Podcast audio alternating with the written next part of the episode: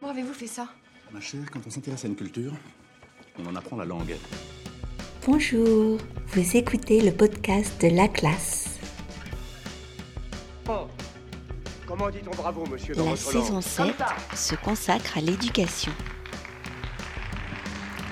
Épisode 3 Le système de notation. Si vous écoutez ce podcast pour la première fois, bienvenue. Le podcast est produit une fois par semaine. Pour obtenir les transcriptions et accéder à des exercices interactifs qui vous permettront d'améliorer votre compréhension, d'enrichir votre vocabulaire et de consolider votre grammaire, devenez abonné premium sur laclassedestelle.com.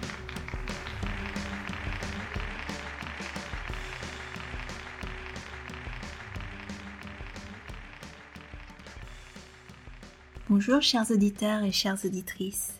Aujourd'hui, je vais vous parler du système de notation en France, qui est un thème assez courant au DELF B2.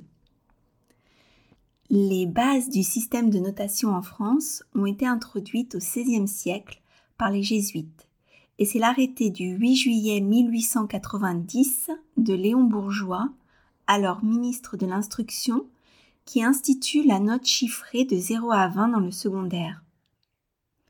À la suite de mai 68, il y a eu une tentative de remplacer cette notation par des appréciations ou par une notation du type A, B, C, D, E, mais cela a été rapidement abandonné.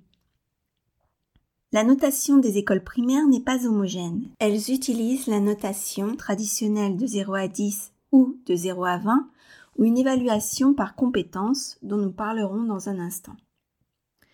Dans le secondaire et à l'université, on emploie un barème de 0 à 20. Au collège et au lycée, chaque année, l'élève et ses parents reçoivent trois bulletins scolaires, un pour chaque trimestre. Dans le bulletin, on trouve les notes de l'élève, sa moyenne, la moyenne de la classe pour chaque matière et une appréciation de chaque professeur, en général une ou deux lignes.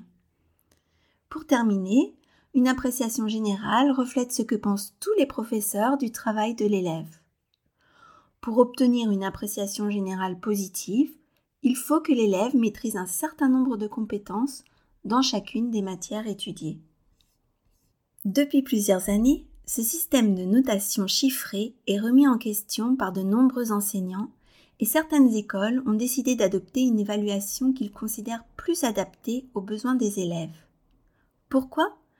Pierre Mel, écrivain et sociologue, explique dans une émission sur France Culture que le système de notation chiffrée aboutit souvent, pour ceux qui ont des difficultés scolaires, à les décourager parce que les élèves ont une note brute, sans toujours comprendre précisément quelles sont les raisons de leur mauvaise note, alors qu'ils ont pu travailler et puis surtout, on rentre dans un système que l'on appelle comparaison sociale forcée.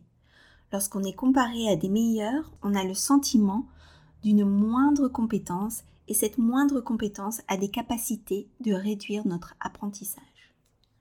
C'est pourquoi l'évaluation par compétence est aujourd'hui utilisée dans de nombreux établissements scolaires. Pour Pierre Merle, c'est une évaluation beaucoup plus fine, beaucoup plus précise, beaucoup plus instructive pour l'élève et le professeur qu'une note globale. Les professeurs utilisent différentes stratégies. Enseignants et élèves travaillent avec des livrets de compétences, des systèmes de ceinture et de couleurs. Par exemple, le professeur indique la liste des compétences qu'il évalue, la partage avec les élèves et lors de la correction, il marquera, grâce à un point de couleur, le niveau de maîtrise atteint par l'élève pour chaque compétence. Vert, acquis, orange, partiellement acquis, rouge, non acquis. Ainsi, l'élève n'obtiendra pas une note globale, mais des points de couleur lui indiquant ses points forts et ses points faibles. Mais cela ne plaît pas à tout le monde, des enseignants et des chercheurs rejettent cette approche car il y a des tensions entre les recherches et les pratiques éducatives sur le concept même de compétences. Et voilà, notre épisode est terminé. Pour obtenir les transcriptions et accéder aux exercices, n'hésitez pas à devenir abonné premium sur laclassedestelle.com. À bientôt!